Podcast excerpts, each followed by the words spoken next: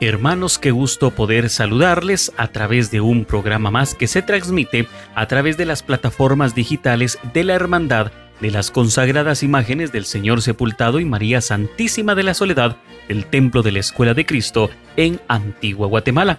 En esta ocasión con un tema muy especial que lo queremos hacer en forma de homenaje.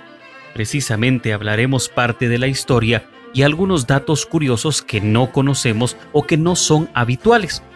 Las noches del último fin de semana de agosto se recuerdan por las actividades en el marco de la conmemoración del traslado de la imagen de Jesús sepultado de San Felipe, traslado que ha quedado en la oralidad y el romanticismo de la leyenda construida y soportada por el periodista Víctor Miguel Díaz en el primer cuarto del siglo pasado, hechos que carecen de sustento documental técnico y científico, lo cual, repetimos, no le resta importancia a la veneración y devoción que se le tiene a la imagen del sepultado. Extendemos un fraterno saludo a nuestros amigos y hermanos de la hermandad a cargo de tan insigne imagen, deseando que las actividades programadas se realicen de la mejor manera y llenas de bendiciones. Esta noche, Marchas con Historia hace referencia a los patronos a quienes se les rinde culto y veneración dentro del templo neogótico tan particularmente diferente, y es que, aunque la aldea fundada en el siglo XVII lleva el nombre de San Felipe de Jesús, el templo o santuario está dedicado al apóstol San Felipe, por lo cual en el sitio se tienen dos patronos de los cuales esta noche haremos memoria. Pero vamos a comenzar con la música.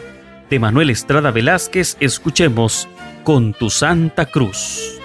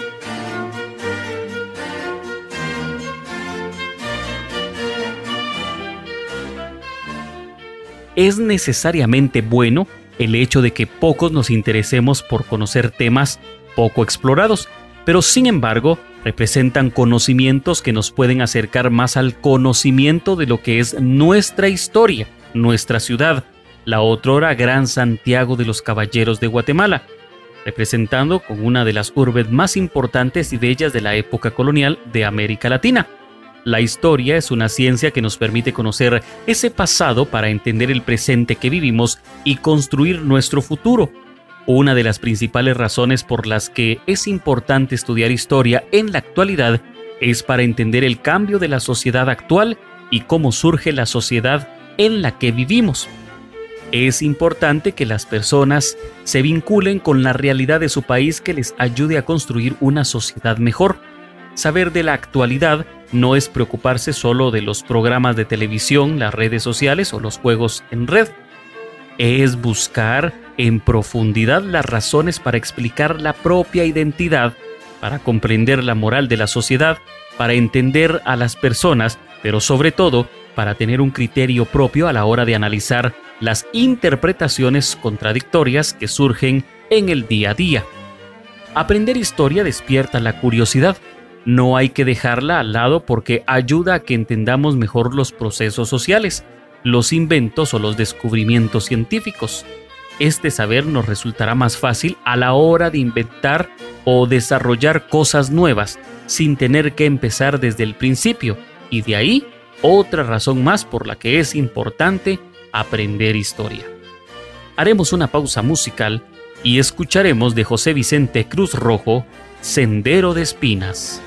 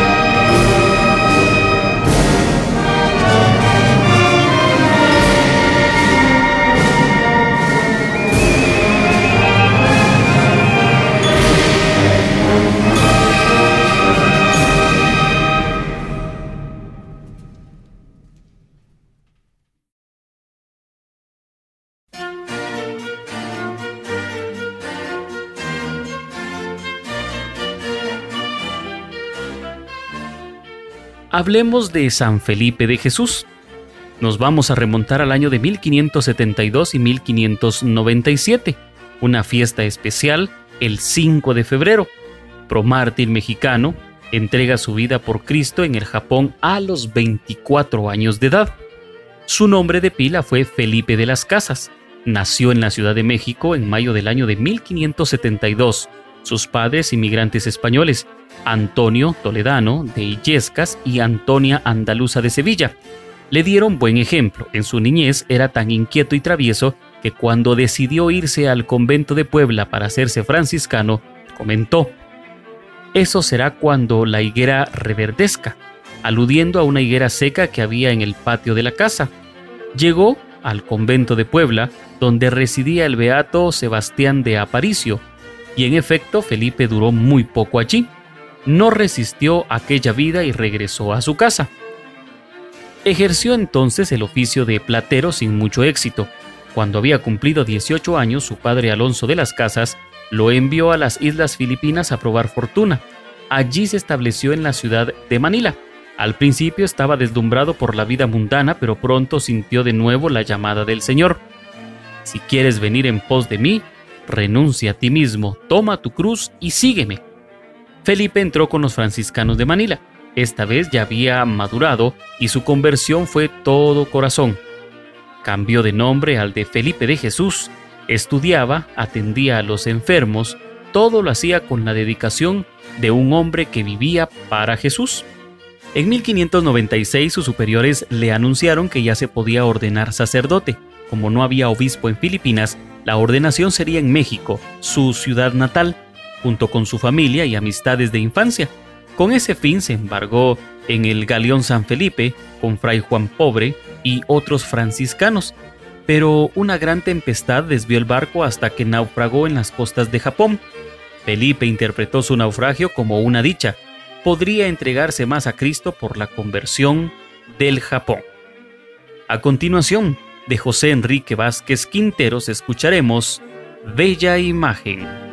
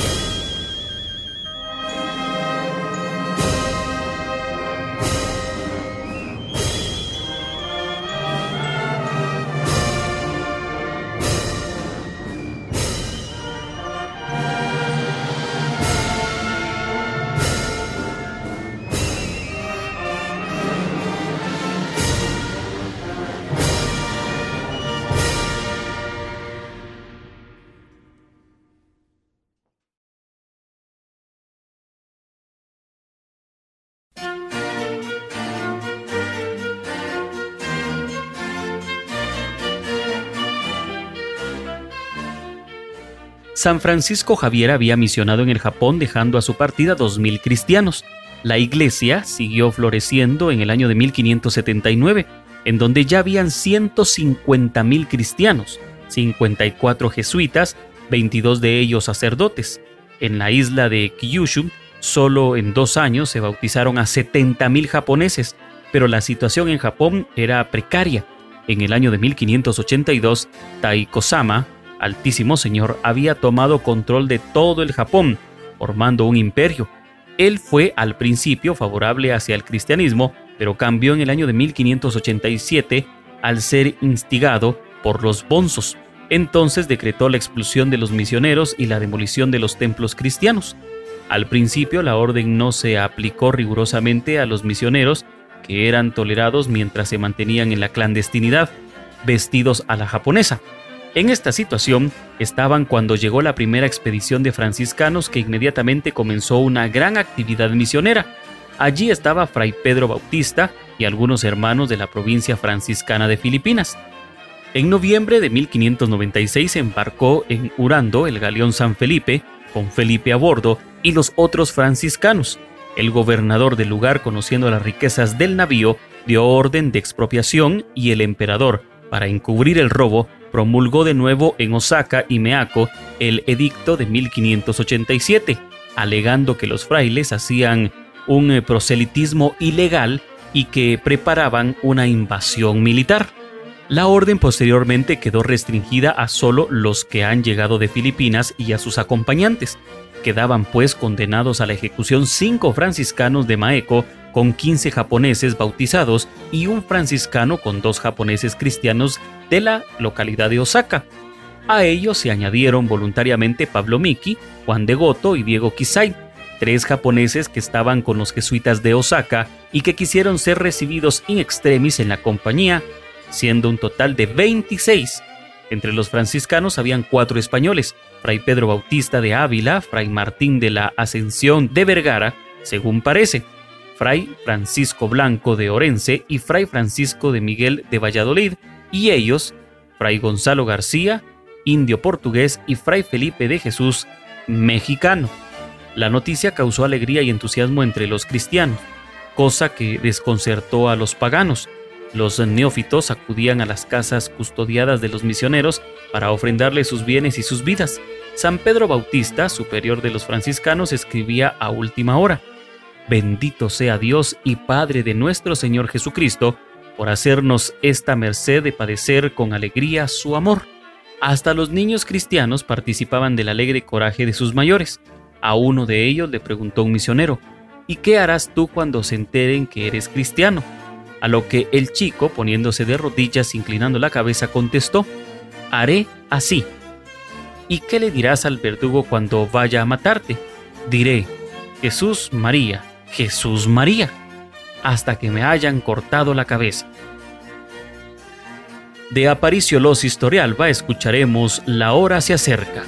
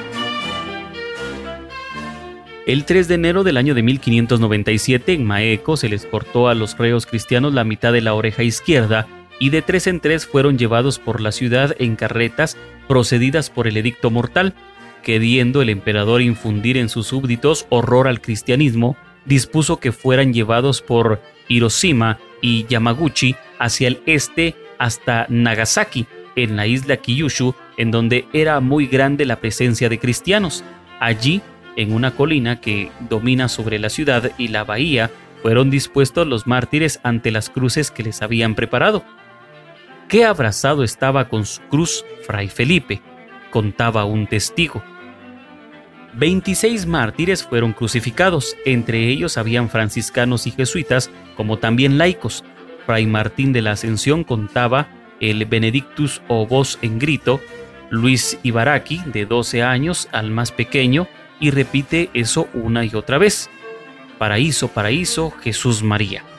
Antonio, de 13 años, que estaba al lado de Luis, fijó los ojos en el cielo y después de invocar los nombres de Jesús y María, entonó el salmo Alabad, siervos del Señor, que había aprendido en la catequesis de Nagasaki, pues en ella se le hace aprender a los niños ciertos salmos. Otros cantaban el Te Deum con entusiasmo y la muchedumbre de cristianos aclamaba con los mártires Jesús María, relató un testigo. Fray Felipe de Jesús no podía decir nada, pues el cedile de su cruz quedaba muy abajo y estaba casi colgado de la argolla que le sujetaba al cuello apenas logró gritar tres veces el nombre de Jesús, haciendo verdadero su santo nombre, Felipe de Jesús. Viéndole acabado, lo mataron al modo acostumbrado. Dos lanzas atravesaron sus costados y cruzándose en el pecho, pues salieron por sus hombros y así murieron todos. Era el 5 de febrero de 1597. Según relata una leyenda, ese mismo día, la higuera seca de su hogar tomó vida y dio fruto. Felipe había llegado a la santidad más heroica. Fue beatificado juntamente con sus compañeros mártires el 14 de septiembre del año de 1627 y canonizados el 8 de junio del año de 1862 por el Papa Pío IX, una de las dos iglesias romanas dedicadas a la Virgen de Guadalupe en la Vía Aurelia en el año de 1677 lo tiene por segundo titular. En la colina de los mártires de Nagasaki, la iglesia que corona el conjunto de construcciones está dedicada a San Felipe de Jesús. Es patrono de la Ciudad de México y de su arzobispado. A continuación, escucharemos de Salvador Pleitich Escobar Milian, Eterna Gratitud.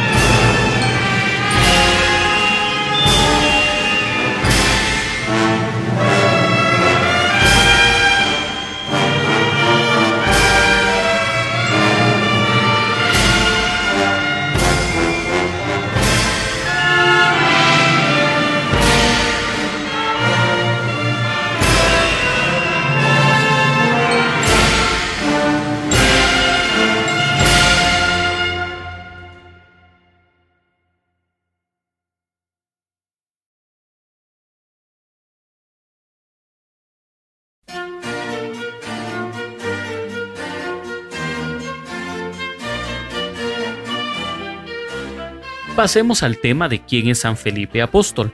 Como los hermanos Pedro y Andrés, Felipe era natural de Bethsaida, también él estaba entre los que rodeaban al Bautista cuando éste señaló por primera vez a Jesús como el Cordero de Dios. Al día siguiente de la llamada de Pedro, cuando estaban a punto de partir para Galilea, Jesús se encontró con Felipe y le llamó al apostolado con las palabras, Sígueme. Felipe obedeció la llamada y poco después trajo a Natanael como nuevo discípulo. Con ocasión de la selección y envío de los doce, Felipe está incluido entre los apóstoles propiamente dichos.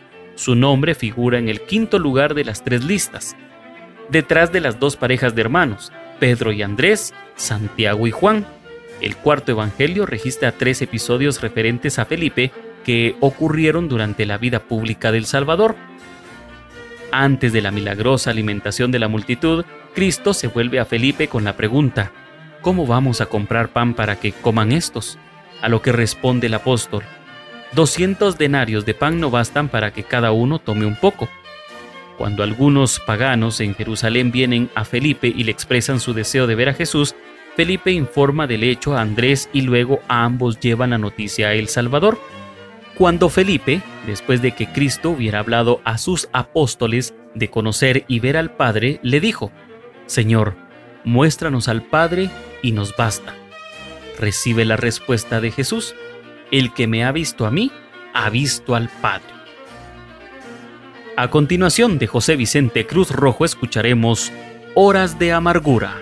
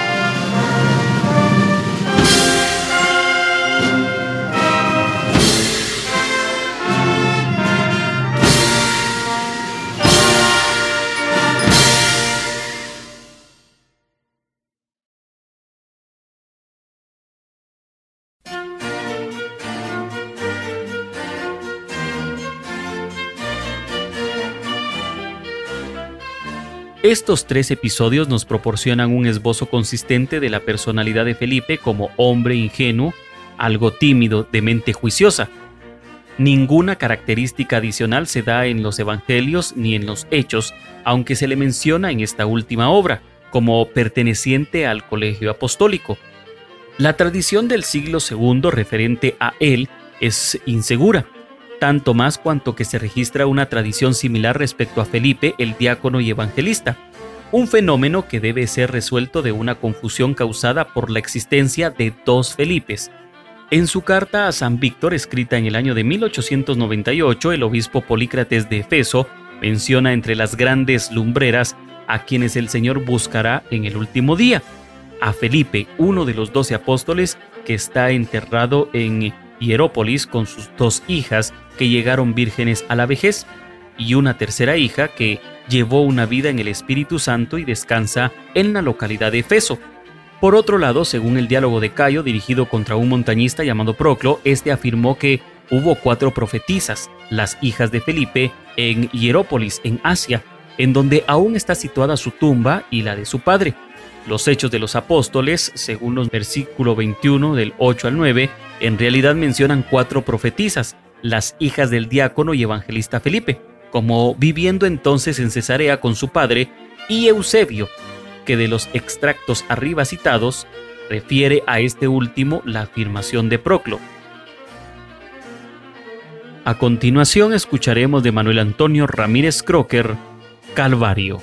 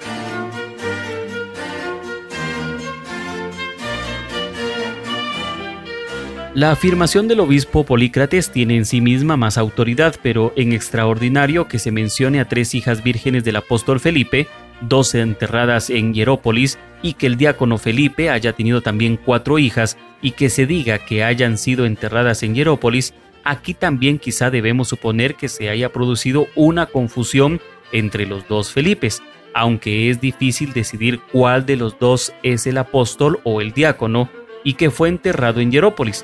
Muchos historiadores modernos creen que fue el diácono, sin embargo, es posible que el apóstol fuera enterrado allí y que el diácono también viviera y trabajara allí, y fue entonces enterrado con tres de sus hijas y que éstas fueran después erróneamente consideradas como hijas del apóstol.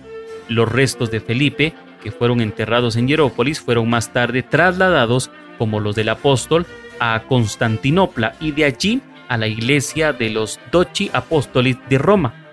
La fiesta del apóstol se celebra en la iglesia romana el 1 de mayo, junto con la de Santiago el Menor, en la iglesia griega el 14 de noviembre. La última reforma del calendario litúrgico trasladó la fiesta de los apóstoles Felipe y Santiago al día 3 de mayo. A continuación de Mariano de Jesús Moreno Díaz escucharemos Bajo el peso de la cruz.